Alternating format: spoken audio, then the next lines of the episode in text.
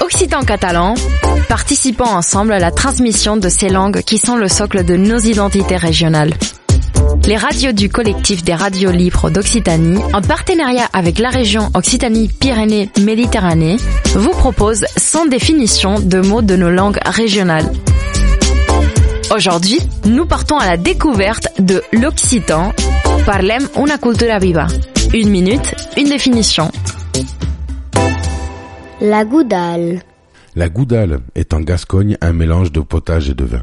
C'est également le nom d'une coutume traditionnelle qui consiste à, après avoir mangé la traditionnelle garbure, verser du vin rouge dans le fond de l'assiette où l'on a mangé, puis boire directement dans l'assiette ce mélange de soupe et de vin.